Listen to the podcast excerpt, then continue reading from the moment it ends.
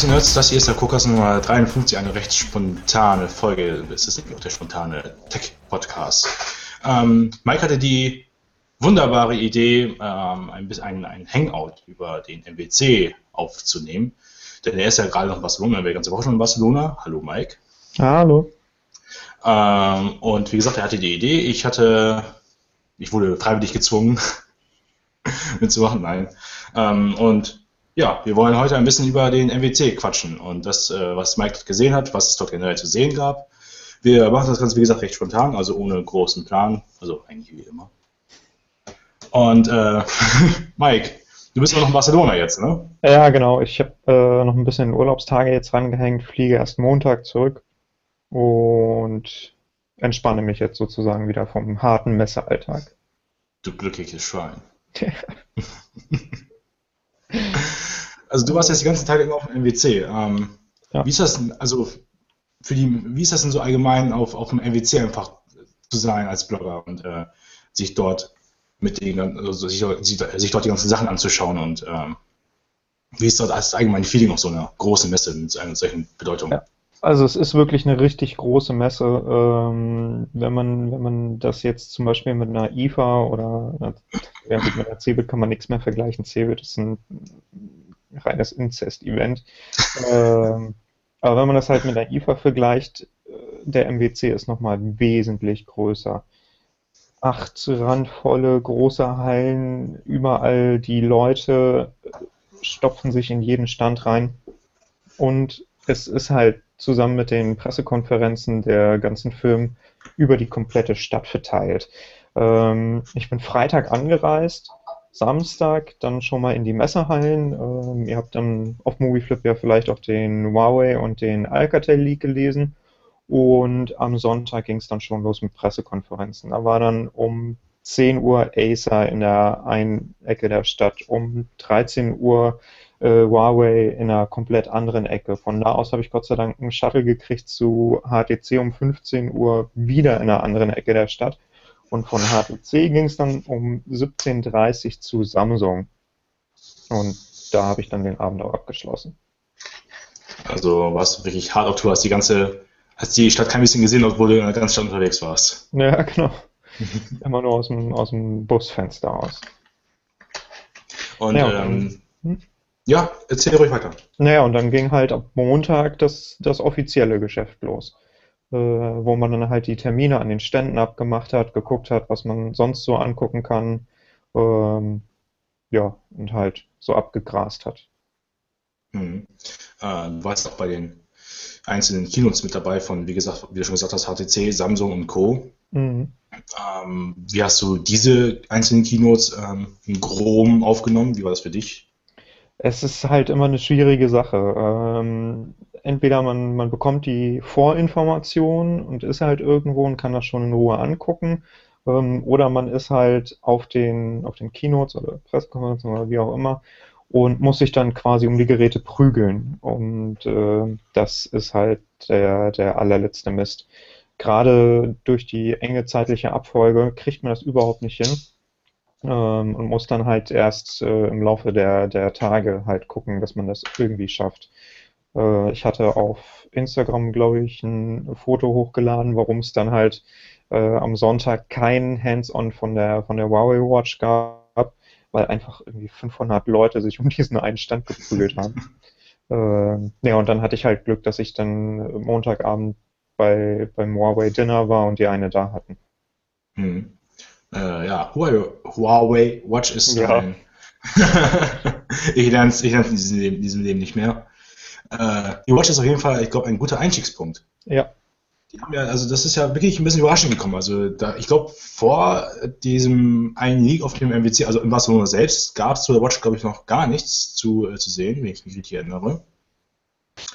Und, äh, ja, einmal dieses Plakat halt am Flughafen. Ja, genau, das meine ich. Genau, die, äh, davor also wirklich äh, an, an, richtigen klassischen Leaks, die vor dem MWC wirklich noch waren, die gab es da, glaube ich, nicht, soweit ich mich erinnere. Mhm. Ähm, und trotz, oder trotzdem, oder gerade deswegen ist auch die, die Huawei Watch, die, die sieht ja wirklich, also die sieht von auf den Fotos und den Videos, sieht ja richtig, sieht richtig geil aus, finde ich. Die wirkt auch in echt ziemlich gut. Ähm, das einzige Problem, was jetzt ist, die, die lief halt nur im Demo-Modus. Das heißt, hier diese ganz normalen Android-Wear-Demo-Karten da drauf und das Display anscheinend auch nicht dimmbar. Also wir hatten Helligkeit von 1 bis 5, alles Mögliche ausgewählt, da ist gar nichts passiert. Deswegen muss man halt dann mal abwarten, wie sie äh, halt mit einem dunkleren Watchface aussieht. Die hatte jetzt mhm. dieses, dieses Blaue drauf, das sah bei der goldenen Uhr nicht ganz so toll aus. Ähm, und gerade dafür, dass sie halt wirkt wie eine, wie eine echte Watch, wäre es wichtig, ein mehr oder weniger dunkles Watchface zu haben, zumindest für mich. Dass ich, äh, also die Helligkeitsstufen, die konntet ihr nicht einstellen, das ist dann, denke ich mal, wahrscheinlich auch einfach noch dem ja, geschuldet, dass es ein Demo-Device ist. Das wird alles noch kommen. Ähm, und äh, du hast ja auch die Hands-ons zu, machen wir doch direkt einen Sprung zu, zu Samsung, zu den ja. beiden neuen Galaxy Phones. Ich denke, darauf sind dann die meisten schafft, die das hier verfolgen wollen. Ähm, du warst ja auch auf der Kino dabei, hast Hands-ons gemacht von den beiden Geräten. Genau. Das, ja? Äh, das fand ich zum Beispiel auch gut gelöst. Also auf der Kino selbst äh, war das halt hinter den Kulissen dann angekettet, halt ganz normal, ähm, aber auch in ausreichender Anzahl eigentlich verfügbar. Ähm, aber es war super organisiert am Stand, dass du dann einen Koffer in der Hand gedrückt bekommen hast, wo die Geräte, äh, die S6 in allen vier Farben, die S6 Edge in allen äh, Farben und wenn du Glück hattest, waren auch noch diese Cover dabei. Das war halt schon richtig gut, dass du dich dann 15 Minuten oder wenn halt nichts los war, auch wesentlich länger damit beschäftigen konntest. Mhm. Also weit weniger stressig und ähm, nervig als letztes Jahr auf dem MPC. Ja, das kommt ganz drauf an. Also ich habe mir natürlich weniger Termine gesetzt, weil ich letztes Jahr auch alleine da war und festgestellt habe, das klappt überhaupt nicht. Nur dann hatte ich natürlich mit meinen Terminen auch dieses Jahr ein bisschen Pech. Mhm. Ähm, aber dafür können wir äh, später nochmal zurückkommen. Mhm. Jetzt sind wir erstmal ja beim Galaxy S6, S6 Edge. Genau, was äh, der oder erzähl einfach mal was zu den beiden Geräten. Du hast ja die Hands-ons gemacht. Ich höre genau. dir einfach zu, als, als dummer als, als daheim gebliebener. Ja, leider. Oh. ähm, ja, die, die beiden Geräte finde ich, find ich super gut. Also muss ich sagen, letztes Jahr hatte ich S5 Hands-on gemacht. Da war ich total gelangweilt einfach nur von den Geräten. Ähm, und das hatte sich dann auch niedergeschlagen. Teil der Leute hatte mir dann zugestimmt, ein Teil nicht. Und dieses Jahr, muss ich sagen, haben sie wirklich mal dann äh, aus den Vollen geschöpft und wirklich mal richtig radikal ein bisschen was geändert. Radikal ein bisschen. Also, es ist halt noch, also das normale S6 als Galaxy S-Device erkennbar. Das hat diese, diese typischen abgerundeten Formen und einen Rahmen drumherum, der aber jetzt aus Metall ist. Die Glasrückseite war halt ansonsten glänzendes Plastik. Jetzt ist es glänzendes Glas, das enorm fingerabdruckempfindlich ist. Ähm, und die aufstehende Kamera gab es auch schon bei, bei äh, verschiedenen Samsungs davor. Also das ist jetzt nichts, wo man irgendwie diese Debatte wieder aufgreifen müsste mit, äh, die haben das iPhone nachgemacht. Die einzige Position, aus der es irgendwie wie ein iPhone 6 aussieht, ist von unten so ein bisschen, weil man halt die Lautsprecher und den, den USB-Port äh, und alles einigermaßen so angebracht hat. Aber mhm. für sich alleine genommen sind die, sind die beiden Galaxy S6 Devices richtig gute Geräte, top ausgestattet ähm, und würdige Flaggschiffe. Mhm. Was, was würdest du denn, ähm, ich sag mal, präferieren, wenn du die Auswahl zwischen den zwischen Galaxy S6 und dem Galaxy S6 Edge? Eindeutig das Edge und dann in grün. Also ich habe, äh, glaube ich, in meinem Hands-on schon geschrieben, Samsung hätte sich einfach mal trauen müssen, das S6 sterben zu lassen und nur das S6 Edge dann halt als normales S6 rausbringen. Äh, haben sie sich wohl nicht getraut, um auch äh, einen gewissen Masseneinstieg beizubehalten und das Edge dann halt als Premium-Variante davon zu vermarkten, weil es ja auch nun nicht gerade wenig kostet. Ähm, aber das ist äh, halt schon ja, ein wirklich herausstechendes Gerät. Mhm. Und ähm, softwaremäßig, da hatte Samsung ja im Vorfeld angekündigt, sehr viel weniger Apps vorzuinstallieren, die, ist, äh, die gesamte TouchWiz-Oberfläche, beziehungsweise es soll nicht TouchWiz heißen, die Samsung-Oberfläche sollte ähm, um einiges, ich glaube, minimalistischer ausfallen, wenn ja. ich es gerade richtig ausdrücke. Ähm, wie hast du das in der Praxis dann empfunden bei deinen Hands-ons? Ja, das ist tatsächlich so. Also es ist, es spricht nicht unbedingt für Samsung, wenn sie sagen, oh, wir haben jetzt 40 Prozent der Schritte weggelassen. Das sagt halt nur, dass die letzten Jahre die 40 Prozent äh, komplett unnötig waren und den Kunden nur verwirrt haben. Ähm, aber die jetzt deutlich, wirklich richtig entschlackte Oberfläche macht einen sehr guten Eindruck. Ähm, wirkt alles mehr oder weniger aus einem Guss. Und ja gut, auch da kann man den halt wieder sagen, äh, bei iOS abgekupfert, dass die Buttons, die Symbole jetzt halt irgendwie durch Schriftzüge ersetzt wurden. Ähm, aber das hilft ja dem Kunden auch, dass er dann äh, weiß, okay, das steht jetzt dafür, das steht vielleicht für irgendwas anderes. Und ähm, ja, direkt dann halt sieht, was er macht. Und ich denke auch, dass es durch die, durch die allgemeine Schlagtoberfläche wesentlich performanter sein wird ähm, als ja. die ja, gut, Version. Also der, der äh, neue Prozessor und die Speicheranbindung und alles sorgen sowieso schon dafür, dass das Ding rennt. Mhm. Und äh, gerade das wird dann auch auf lange Sicht dafür sorgen, dass das in der Geschwindigkeit erhalten bleibt. Ja, ich meine, die, die zum Beispiel das, das Galaxy Note 4, Galaxy Note Edge und sowas, die haben ja den, den, den 805 den Snapdragon 805 verbaut. Das ist ja auch schon wirklich ein richtig guter Prozessor. Und trotzdem, ich habe jetzt gerade das Galaxy Note Edge als Testgerät hier. So, und wenn ich da halt auf den Multitasking-Button drauf drücke, dann dauert das schon eine Sekunde, bis er ausgelöst wird. Ja. Also bis, die, bis das wirklich umgesetzt wird. Und äh, so wie ich das bisher gesehen habe, ist, sind solche kleinen Lags, wie auch immer man sie ausdrücken möchte, ähm, weg. Das ist mehr oder weniger komplett beseitigt, ja. Das war immer der, das war auch wirklich immer der große Hauptkritikpunkt an TouchWiz. Das ist halt eben das Gerät merklich langsamer gemacht hat, obwohl die Specs da waren. Hm.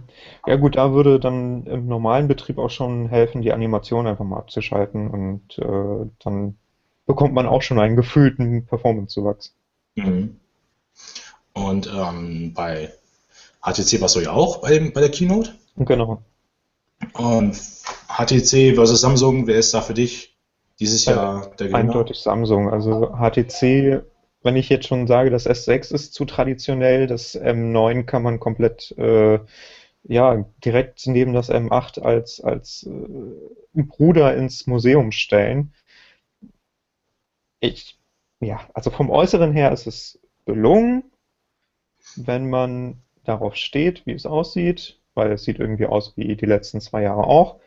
Ähm, aber von den Innereien her, irgendjemand hatte das Kochrezept für ein, für ein neues HTC One äh, mal gepostet gehabt in den letzten Tagen. Man braucht den neuesten Snapdragon. Man benötigt ähm, 1 GB mehr RAM als beim Vorgänger, eine andere Kamera und es muss ein bisschen dicker sein. Aber es darf auf keinen Fall anders aussehen. Und dann mhm. hat man halt äh, das aktuelle One.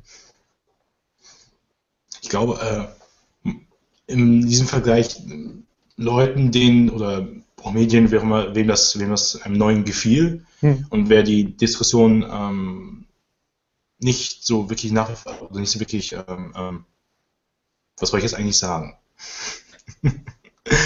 Jedenfalls, äh, wer halt dem nicht, nicht auf diesen Zug aufgesprungen ist und gesagt hat, dass das M9 sieht halt wirklich langweilig aus, dadurch, dass das halt wie, genauso, wie, genau wie die Vorgänger sind. Hm. Da war ja auch mal die gängige Argumentation, dass Apple das ja genauso macht. Apple ist damit aber erfolgreich.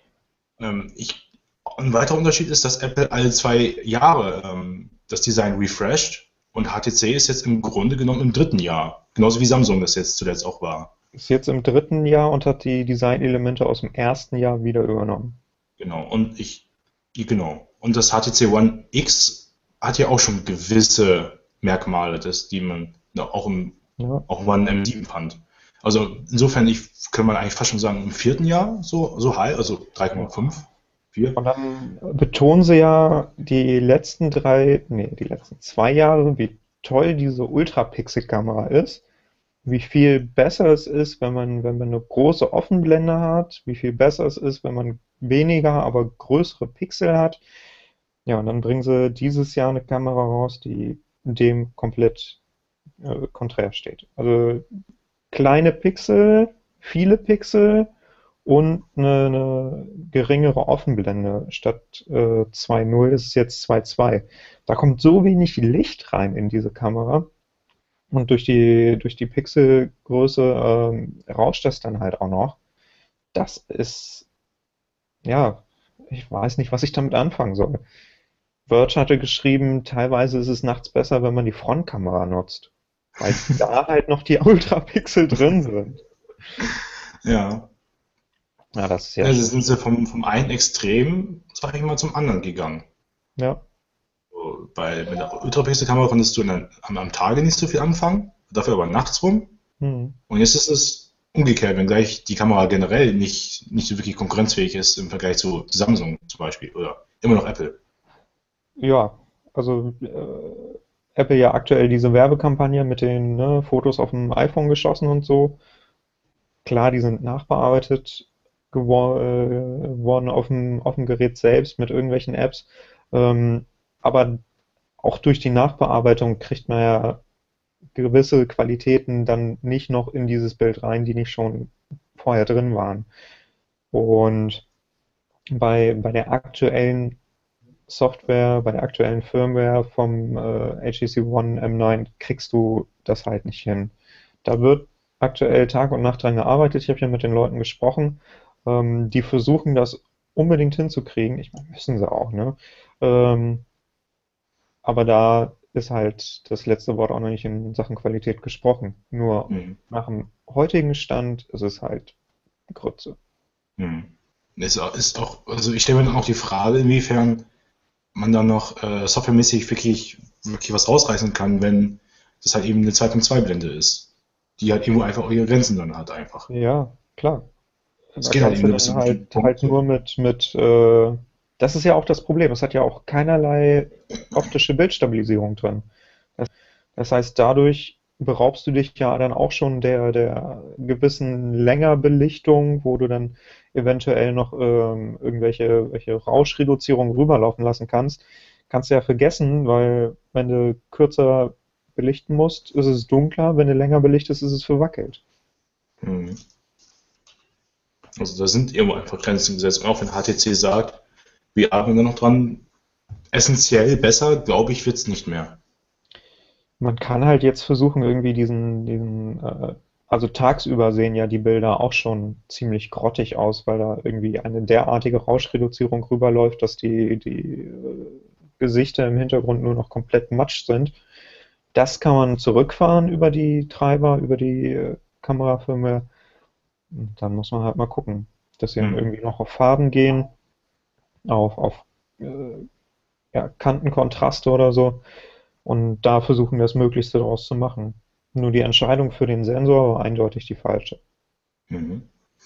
Mal abseits der beiden großen Big Play auf dem MWC. Was fandst du, was hat dich auf dem MWC noch vielleicht mitgenommen, geflasht ein bisschen? Was fandst du als positiv noch? Also insgesamt die, die Aufbruchsstimmung, sag ich mal. Dadurch, dass jetzt äh, ziemlich jeder ein Android-Gerät rausbringen kann, das einigermaßen leistungsfähig ist, äh, durch die neuen MediaTek-Prozessoren und ähnliches. Und äh, die halt dann auch schon mit Lollipop ausgeliefert werden, hat man eine, eine wesentlich größere Auswahl. Das ist erstmal halt vielleicht nicht ganz so, ganz so toll für den Kunden, weil er von der schieren Auswahl erschlagen wird. Ähm, aber durch, die, durch den Konkurrenzdruck untereinander werden halt die Preise dann auch mal sichtbar. Da hatte ich zum Beispiel mit Motorola drüber gesprochen. Wenn du früher beim Vertrag ähm, halt irgendwie hattest hier, ja, für einen Euro gibt es ein Handy dazu. Ne? Da hattest du dann ein 300 Euro Handy, das ein Euro gekostet hat.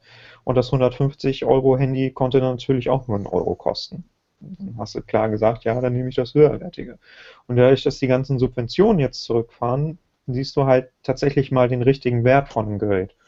Und wenn du dann Moto i für 119, 129 oder so hast, ähm, und das halt dann auch mit den, mit den ganzen China-Geräten für 149 bis 249 vergleichst, äh, siehst du halt mal, was du dann tatsächlich fürs Geld kriegst und dass vielleicht das 600 Euro oder 700 Euro oder 1049 Euro Handy dann gar nicht so nötig ist.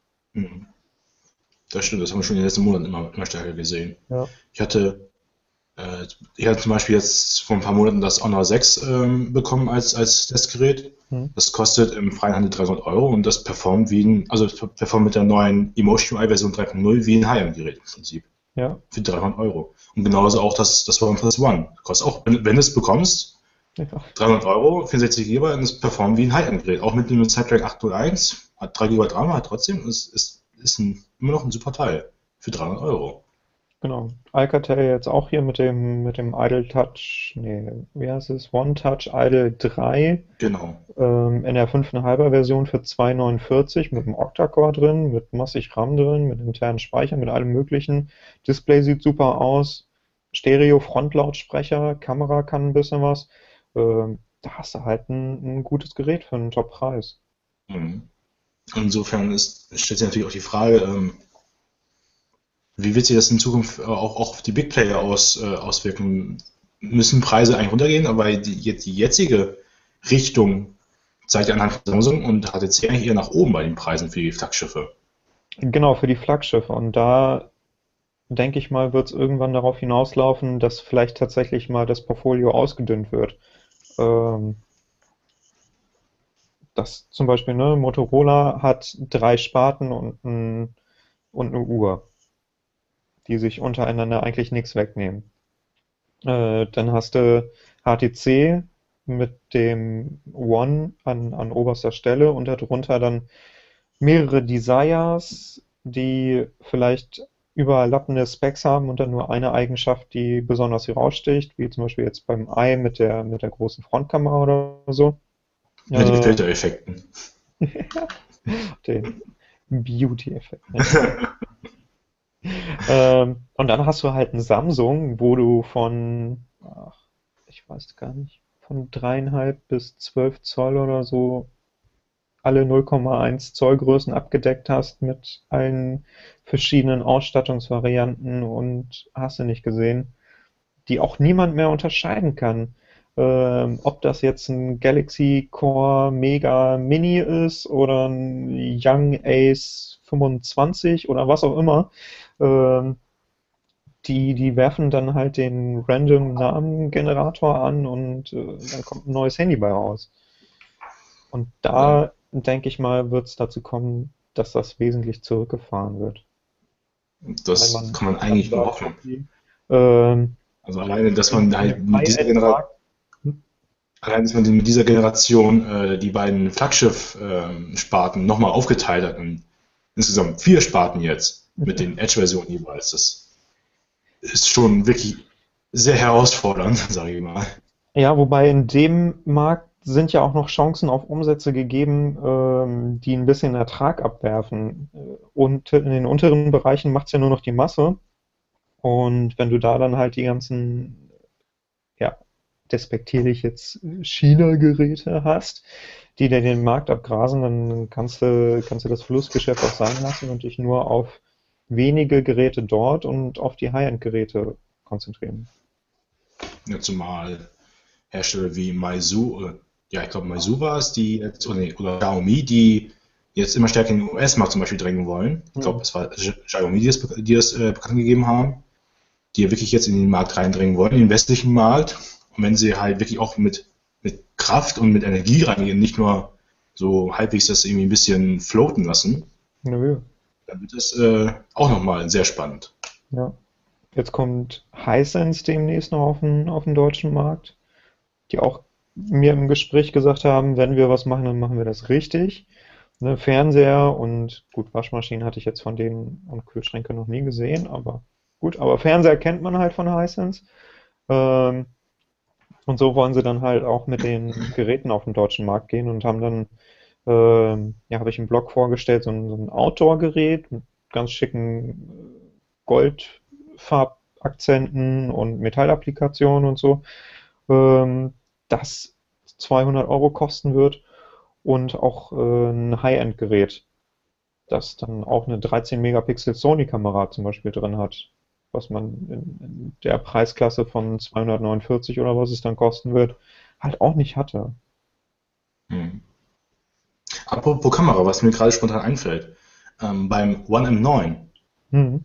äh, wenn man da ein bisschen im Netz rumliest, dann äh, dann, dann steht dort geschrieben, dass das ein Toshiba-Sensor ist, dann steht da geschrieben, dass das ein Sony-Sensor ist.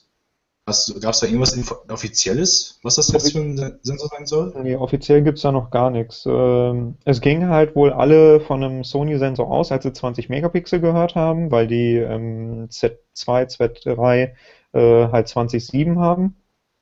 Aber der Sensor an sich hat tatsächlich nur 20,2 oder die Bilder, die rauskommen, sind 20,2 Megapixel ähm, und auch in einem äh, ziemlich absurden Seitenverhältnis, irgendwie 10 zu 7 oder 16 zu 11 oder so.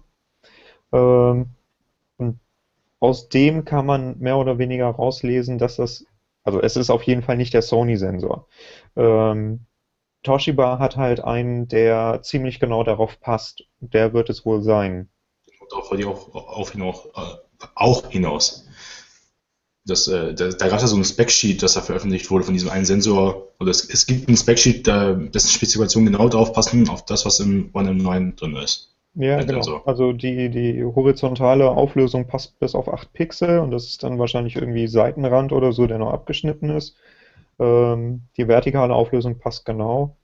Und daraus ja, resultieren dann im Prinzip ja auch die, die Aussagen über die geringe Pixelgröße weil dieser Sensor halt nur 1,12 Mikrometer hat ähm, und der Sony-Sensor 1,2. Mhm. Das ähm, für den Laien schlägt sich inwiefern in der Praxis um, dieser Unterschied? Äh, je größer die, die Pixel sind auf dem Sensor, desto mehr Licht kriegen die ab. Musst du das halt äh, vorstellen, dass das Rauschen dann geringer ist. Also dass das ähm, das äh, Ultrapixel-Prinzip, was HTC äh, so beworben hat in den letzten Jahren. Ja, also die Ultrapixel hatten zum Beispiel zwei Mikrometer. Und mhm. jetzt hat man sie mit der, mit der neuen Kamera quasi halbiert. Okay. Ähm, und sonst?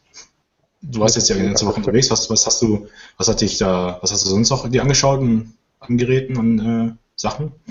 Äh, ich hatte tatsächlich die Chance, die Time Steel in die Hand zu nehmen von Pebble. Und äh, da sind wir dann halt auch schon wieder beim Thema mit den Terminen. Ich hatte einen Termin bei Pebble und durfte keine Fotos machen und anscheinend durfte jeder hinter mir Fotos machen. Äh, teilweise sogar Videos und so. Und das war halt ein bisschen ärgerlich, als man das dann um zwei gesehen hatte, weil man um neun im Termin war morgens. Ähm, und einen anderen Termin, den ich abgemacht habe, da tauchte die Produktmanagerin dann gar nicht auf und die anderen am Stand haben dann gesagt, ja, nee, äh, Hands-on war auch nur bis gestern möglich, heute kannst du es eh nur hinter Glas fotografieren. Ja, gut, dann äh, gehe ich jetzt wieder, ne? Aber die Time Steel an sich gefällt mir richtig gut. Ähm, auf den Produkträndern sieht das ja immer so ein bisschen fettklobig aus und alle haben gesagt, öh, was für ein riesen Rand da dran ist und so. Ähm, aber das ist bei der, bei der Time Steel ja nicht alles Metall, sondern dann äh, schwarz hochglanz lackiert unter Gorilla Glas ähm, und fällt dann halt gerade bei dunklen Watchfaces nicht ganz so auf. Hm. Aber auch sonst wirkt es halt nicht so massig, weil die ganze Uhr an sich ziemlich klein ist. Mhm. Und das, das Display, wie gefällt das? Das ist ja jetzt ein farb, äh, farbiges E-Paper-Display. Genau, das sieht, das sieht ziemlich gut aus. Äh, wenn die Beleuchtung angeht, verwäscht es halt ein bisschen, aber das lässt sich halt nicht vermeiden. Es ist mhm. genauso groß wie im Vorgänger, ähm, aber jetzt durch die Farben sieht man halt dann direkt auf einen Blick, äh, in welchen Apps man dran ist, hat ein bisschen mehr Spielereien mit den Watchfaces und so. Die wirklich spannendste Ankündigung waren aber diese Smart Straps, die man demnächst bei der Pebble Time und der Pebble Time Steel dann entwickeln kann. Die Distanzstraps sind was? Du hast hinten an der Rückseite von der Pebble Time und der Time Steel ähm, Pins und kannst die Armbänder mit äh, Zugriff auf die Uhr versehen. Das heißt, du kannst in dein Armband einen GPS-Sensor einbauen oder kannst in das Armband einen NFC-Sensor einbauen oder einen Zusatzakku oder was du willst. Achso, das war die Frage dieser Entwicklerplattform, was ja, da genau. zusammenhängt. Okay. Ja konnte gerade mit dem Begriff nichts anfangen. Okay. Ähm, und dadurch kannst du halt die Funktionalität der Uhr um einiges erweitern. Kannst dir zum Beispiel vorstellen, wenn du es tatsächlich schaffst, irgendwie so kleine Akkumodule ähm, in, das, in das Armband einzubauen, dass es sich halt auch noch einigermaßen um das äh, Handgelenk rumlegt, wenn du keine Flex-Akkus nutzen kannst oder so, dann kriegst du da Monate Laufzeit hin. Die Hm. Pebble Time Steel kriegt sowieso wohl 10 Tage ähm, aus einer Akkuladung raus. Und das ist ja auch schon im Vergleich zu anderen Smartwatches, die heutzutage auf dem Markt sind, äh, Wahnsinn. Ja, das sind, das sind Akkulaufzeiten, die ich unbedingt haben wollen würde bei einer Ja. Smartwatch, statt einem oder zwei Tagen. Ja, Also ich hätte da keine Lust, habe ich glaube ich schon oft gesagt, ich habe keine Lust, irgendwie mal noch ein Gerät aufzuladen, neben zig Smartphones, die jeden Tag alle sind. Ähm, Pebble hast du gesehen, Samsung, HTC, Huawei. Gab es weitere Highlights für dich? Ähm, also das waren schon so ziemlich die großen Highlights. Ich bin äh, verschiedene Stände halt noch abgegangen, Huawei mir die, die Mitender und so noch angesehen. Ähm, Hisense hatte ich einen Termin, Kazam hatte ich einen Termin, aber die labeln ja im Prinzip auch nur China-Ware um. Ähm, das neue Tornado-Gerät ist halt äh, ein Genie E-Live, S-Live, E7, S7 in irgendeiner dieser Reihenfolgen.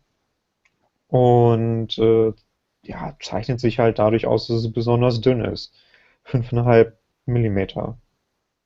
Hm. Dafür, also, verlangen die Kunden, dass die Geräte immer dünner werden?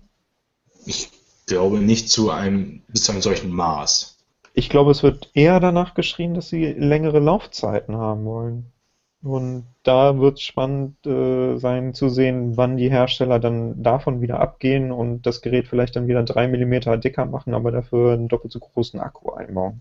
Ich kann mir aber auch vorstellen, dass, wenn sie es tatsächlich dicker machen, um 1, 2 Millimeter, oder sagen wir mal, dass sie irgendwie auf durchschnittlich 8 Millimeter Dicke gehen, was auch noch Hm. dünn ist, auf jeden Fall, Ja, dass es dann auch wieder auf der anderen Seite ähm, Geschrei geben wird, dass es halt eben wieder dicker wird und nicht irgendwie gleich dünn bleibend, sagen wir mal.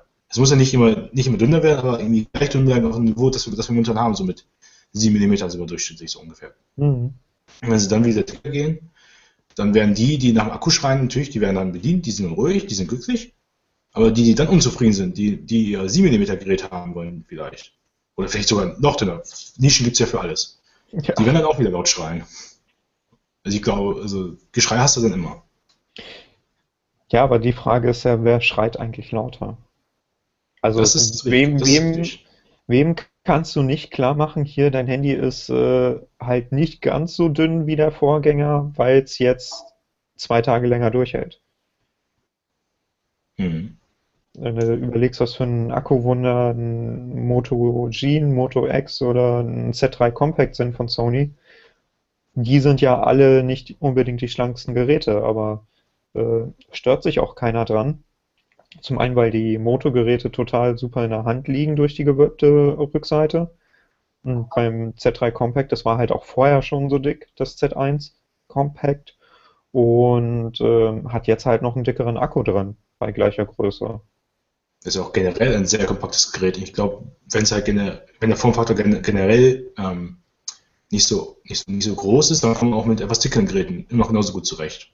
Ja, klar, also niemand will ein äh, 250 Gramm Handy ans Ohr halten. Also da Nicht? müssen wir wirklich schon realistisch bleiben.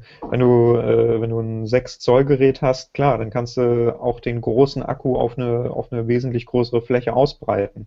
Da musst du dann auch nicht über 9 Millimeter rübergehen oder so. Aber bei den kleinen, ich sage jetzt mal unter 5 Zoll Geräten, da ist, äh, ist wirklich die Frage, ob du, ob du so viel Akkulaufzeit opfern willst, nur damit es dann 2 Millimeter dünner ist. Mhm. Ich meine, ich habe hier äh, als populäres Beispiel das Galaxy Alpha. Da gibt es ein Battery Case zu, das dafür sorgt, dass die Kamera bündig abschließt. Na, dann hast du das keine 6,7 Millimeter, die es jetzt hat oder so, dann hat es 7,4, aber dafür ist der Akku dann nicht 1860 äh, Milliampere-Stunden, sondern 2500 oder so. Dann Damit kommst du dann, dann zwei Tage durch, glaube ich. ja, eben. Ja, und warum macht man das nicht gleich? Nein, es muss unbedingt total das, Das das soll auf den Bildern und. Fotos schön ausschauen in der, Werbung. Schön schlank. Ja, aber sieht's auch mit der mit der äh, Flush Camera, sag ich jetzt mal, mit der mit der bündig abschließenden Kamera. Ja. Das ist doch alles kein Problem. Aber da sind die Hersteller irgendwie noch nicht so weit, dass die sagen, okay, das machen wir jetzt. Ja, vielleicht kommt's. Vielleicht fangen sie ja gerade an, sich darauf um einzustellen. Und dann sehen wir es vielleicht im nächsten Jahr. Wünschenswert wäre es. Hm. Gerade äh, wenn jetzt alle demnächst ja auch in der Samsung-Sparte mit Zusatzakkus rumlaufen werden. was, was, was, sagst du eigentlich, wo, wo, es, wo es gerade anspricht, was sagst du eigentlich zu, zu diesem, ja, zu dieser Diskussion SD-Karte und auswechselbarer Akku, die beide weggefallen also, sind, die beiden SD-Karte ist gerade angesichts der Tatsache, dass SanDisk ja jetzt ein 200 Gigabyte Ding vorgestellt hat, äh, tatsächlich eine, eine, eine, ja, Inconvenience. Ich habe das deutsche Wort vergessen. Bequemlichkeit. Unbequemlichkeit, ja genau. Äh, eine, eine, Unbequemlichkeit, äh, weil man, wenn man tatsächlich dann irgendwie mehr Daten mit sich rumschleppen will, als das Handy anbietet, äh, per USB on the go dann halt so einen, einen kleinen USB-Stick anstecken kann. Ähm, da würde sich eine, eine, einmal alles draufpacken und vergessen SD-Karte auch eher anbieten. Andererseits, wie gesagt, was ist das große Problem, wenn man jetzt halt äh, so viele Filme, Videos, Spiele, Musik, was auch immer man halt in großen Gigabyte-Mengen mit sich rumträgt, dann halt auf einem kleinen USB-Stick dabei hat. Die gibt es ja auch schon nun mit Micro-USB-Anschluss und dann steckst du das Ding einfach von äh, ne, unten rein, musst wahrscheinlich noch nicht mal irgendwie eine andere App installieren, weil es automatisch vom Android-System erkannt wird und dann kannst du auch drauf zugreifen. Mhm. Und der Akku, was sagst du dazu? Akku fest verbauen hat den Vorteil, dass man ihn größer machen kann, als er bei einem wechselbaren System wäre. Gleich beim Dicke des Geräts. Ähm, und du kannst halt ja den, den Akku etwas flexibler formen. Wenn mhm. du nicht ein Rechteck und Quader halt rausnehmen musst, weil wechselbar, dann kannst du jede einzelne freie Ecke über das Motherboard ausnutzen, um da noch den Akku zu verteilen. Und wenn du halt dann tatsächlich mal irgendwie hast, dass der innerhalb von den zwei Jahren stark nachlässt, kannst du ihn ja auch auf Garantie tauschen. Hat man mir zumindest zugesichert. Ich äh, halte mich da aus. Das ist keine rechtsfähige Aussage. Ähm, Achso, gleich erst mit Disclaimer. Genau. Und ansonsten gibt es halt die Akkupacks. Ne? Also 11.000 mAh sind ungefähr so groß wie das Handy nochmal selbst und du kannst es dann insgesamt drei, vier Mal aufladen. Das ist auch nicht so groß, das Problem Ja, ich ich habe jetzt zuletzt vor ein paar Tagen von, von Sparhandy so einen kleinen Akkupack bekommen. Hm. Der ist halt, der ist halt irgendwie tatsächlich, ich glaube, ähm, von, der, von den Ausmaßen her ein Kreditkartenformat und hat ungefähr, äh, ich glaube, 5, 6 mm durch, also Dicke. Ja. Das passt wunderbar halt in deine Handtasche, sag ich mal. Hat mit 4000 mAh und damit kannst du dein, dein, dein S6 auch anderthalb Mal aufladen. Da ja, auf jeden Fall. Ach. Guck mal, wie groß wäre denn auch ein Ersatzakku, ne? Das mhm. nimmt sich ja nicht viel. Ob du jetzt dann halt einen Ersatzakku rumschleppst ähm, und Abstriche bei der Verarbeitung machen musst, weil, die, weil der Akkudeckel abnehmbar sein muss und auch eine gewisse Dicke haben muss, weil er dann nicht beim ersten Mal gleich durchknicken soll und so. Ähm, oder du nimmst halt der, das Zusatzakkupack mit, das ungefähr die gleiche Größe hat und da musst du dann halt nur ja, entweder ein Micro-USB-Kabel dabei haben oder bei manchen Akkupacks ziehst du es ja sogar nur am Kabel raus. Zusätzlich musst du bei einem Akkupack auch das Handy nicht nochmal neu starten. Oder hochfahren. Das kommt noch dazu. Das finde ich extrem nervig. ja, gut. Also wenn ich mir so anschaue, wie lange Android auch heutzutage noch booten muss, oder mhm. generell äh, mobile Betriebssysteme so bestimmt 60 Sekunden lang, oder teilweise noch länger, das nervt mich jedes Mal extrem, wenn ich es neu starten muss einmal. Und ich mache es extrem ungern. Ich weiß gar nicht, wann ich zuletzt mein Gerät neu gestartet habe. Aber gut, ist halt ein äh, ein Samsung Galaxy Alpha, bei dem der Akku zwar wechselbar ist, aber bei dem ich das noch nie irgendwie in irgendeiner Form gemacht habe. Ich saß zum Beispiel zuletzt irgendwie in der, in der Bahn, dann hatte ich äh, mit meinem Musikplayer ein Problem, musste das iPhone neu starten. Hm. Und dann, dann bist du insgesamt, wir kamen anderthalb Minuten da äh, dem Kindergeschrei ausgesetzt. also ich, sowas kannst du mich jagen mit, mit Handy neu starten. Was beim iPhone auch extrem nervt, um jetzt mal ein bisschen äh, abzulenken von dem eigentlichen Thema, äh, dass du den Code halt für Touch ID dann nochmal neu eingeben musst. Mhm. Wenn du irgendwas im, im App Store kaufen willst oder so, gleich wieder das Passwort eingeben. Ja, Touch ID, wenn wir, ja, okay, können, Touch ID ist, ist halt, finde ich sowieso auch nicht geil, ist, weil es zu häufig nicht funktioniert, zumindest bei mir. Okay. Ähm, hat der also, Per von, von uns ja tatsächlich auch gesagt. Mhm. Ähm, ich weiß nicht, was ihr alle mit euren Fingern macht. Ja, das, halt, das Problem ist halt, sobald dein Finger irgendwie ähm, nicht furztrocken ist und sobald auch äh, der, der Touch-ID-Sensor nicht komplett äh, sauber ist, erkennt er deinen dein Finger nicht mehr komplett. Wenn, das dann halt, wenn du halt dreimal, dreimal versuchst, das einzugeben, dann kannst du auch direkt einfach nur die PIN-Eingabe machen. Du bist immer schnell am Gerät drin. Also ich habe tatsächlich das Problem noch nicht gehabt. Ich habe beide Daumen, beide Zeigefinger äh, eingegeben und sowohl beim 5S als auch jetzt beim 6er hat es einwandfrei geklappt. Das Einzige, wo der Fingerprint-Sensor noch schlechter funktioniert, ist bei Samsung. Das stimmt. Also beim ah. Galaxy, ich habe es beim Galaxy Note Edge, ich glaube, eine halbe Stunde lang probiert oder eine Stunde lang und habe danach entnervt aufgegeben, weil einfach ja, der funktioniert einfach nicht, nicht also er, er funktioniert schon, aber er ist halt kannst du vergessen. So frickelig. Ne? Entschuldigung. Ja, also der ist halt so frickelig, der Sensor, ne? Ja. Das haben, sie, das, das haben, sie, jetzt zum Glück ja besser gemacht mit dem, mit dem S6, wo du einfach genau, nur noch auflegen musst. Äh, Auflagesensor. Und ja. ich meine, du kennst den, den äh, Fingerabdrucksensor vom Mate 7 ja nun auch. Mhm. Das ist ja, ist ja ein Traum. Ja, ich habe auch gelesen ein paar Mal, dass der noch besser Sensor als, äh, oder generell besser Sensor als der vom, vom iPhone. Ja, ähm, der entsperrt auch ohne Drücken, was zum Beispiel mal ziemlich gut ist. Du legst wirklich nur drauf. Beim, beim iPhone musst du ja immer noch mal runterdrücken. Ähm, aber der ist halt auch extrem genau und, und äh, auch an idealer Stelle.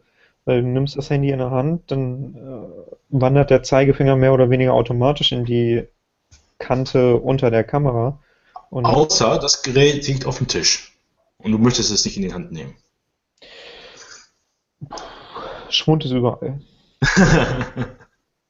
Auch bei dir beim MWC.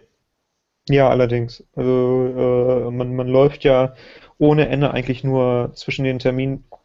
Entschuldigung, ich sitze hier auf dem Bett und so. Und so langsam tut der Rücken weh. Ähm, ja, und man läuft ja die, tatsächlich die ganze Zeit nur durch die Gegend. Äh, selbst äh, bei den Terminen bist du dann froh, wenn du wirklich mal irgendwie eine halbe Stunde sitzen kannst oder so. Ähm, wobei man ja auch sagen muss, wir Presseleute haben schon extreme Vorteile genossen. Wenn ich mir überlege, dass die Tickets für einen äh, World Congress teilweise zwischen, oder was heißt teilweise, die kosten zwischen 800 und 5000 Euro ähm, und es laufen tatsächlich Leute mit diesen Pässen rum. Das ist äh, unglaublich zu sehen. Gerade wenn man dann halt vergleicht, wie voll diese Messe ist bei diesen Preisen. Hm. Das kann ich mir gut vorstellen. Und gab es bei dir auch schon bei der, Pep, äh, bei der Pepcom? Äh, bei der Pepcom war ich tatsächlich nicht. Nein! Ich war nicht bei der Pepcom. Hast du Angst äh, gehabt vor Schwund? Oder, oder, oder hat dir Angst gefehlt? Ich war, das auch, ich war einfach zu lange bei, bei Samsung. Ach so. Äh, danach wäre ja noch Pepcom gewesen und es wäre wohl auch geschuttelt worden, aber ich habe halt äh, bis zuletzt noch irgendwelche Videos gedreht, bis man mich da aus der Halle rausgeschmissen hat. Und bin dann halt nach Hause. Dafür war am Dienstag Qualcomm Party und äh, die haben da schon. Drachen steigen lassen. Da hast du Drachen steigen lassen, äh, also schon Milch getrunken ja, hast. Es, es, war die Snapdragon 810 Party, deswegen. Ah, okay. nee, aber das äh, darf tatsächlich dann auch in so einer Woche nicht zu kurz kommen. Also wenn du den ganzen Tag wirklich nur durch die Hallen rennst und froh bist, äh, irgendwas zu essen zwischen die Zähne zu bekommen, dann brauchst du halt irgendwie abends immer ein Ventil und dann bist du froh, wenn du entweder tatsächlich das verknüpfen kannst, so wie Montagabend halt bei Huawei, wo du dann dir sogar während eines guten Steaks noch die Uhr reinziehen kannst. Ähm, oder wenn du halt, halt auf irgendwelchen anderen Partys bist, wo es halt wirklich nur darum geht, zu networken und dich mit den Blogger-Kollegen zu unterhalten. Das hat dann immer schön wirklich Klassentreffen-Atmosphäre. Äh, und macht eine Menge Spaß. Gestern ähm, waren zum Beispiel Kollege Balasch und ich noch bei einer äh, Veranstaltung, die nicht irgendwie presseseitig organisiert wurde, sondern von Mitarbeitern eines bestimmten Standes, den ich jetzt aus äh, verständlichen Gründen nicht nennen möchte. Und die hatten halt äh, so, ein, so ein komplettes mehrstöckiges Hotel für sich, so ein Apartmentkomplex. Und dann kam man da wirklich rein äh, und im Treppenhaus alle Türen offen und in allen Zimmern dann halt die Partys und das hat wirklich eine Menge Spaß gemacht, muss man sagen. Das hört sich cool an, auf jeden Fall. Ähm, wir sind jetzt fast eine Stunde online. Ich, hast du noch, äh, oder willst du noch etwas äh, speziell sagen oder war es jetzt ein nettes Schlusswort, dass man sich auch mal entspannen muss auf den Partys? Also Work auf der, play hard. Okay. Schönes, schöner Schlusssatz. Das war der spontane Co-Cast Nummer 53. Ich hoffe oder denke, dass wir den in Zukunft wieder ein bisschen öfter machen. Wir haben jetzt, ich glaube, ein halbes Jahr Pause gemacht oder sowas. Ich hoffe, wir, oder denke, wir werden jetzt wieder ein bisschen öfter ähm, online sein. Hm, verfolgt uns auf, auf kokas.de und in sozialen Netzwerken etc. pp. Der Mike ist auf Twitter at aeqx. Okay. ich bin at Charles Engelken. Unser Podcast findet ihr dort ähm, unter @cocast.de. Und äh, dann hören und sehen wir uns beim nächsten Mal. Bis dann. Ciao. Bis dann. Tschüss.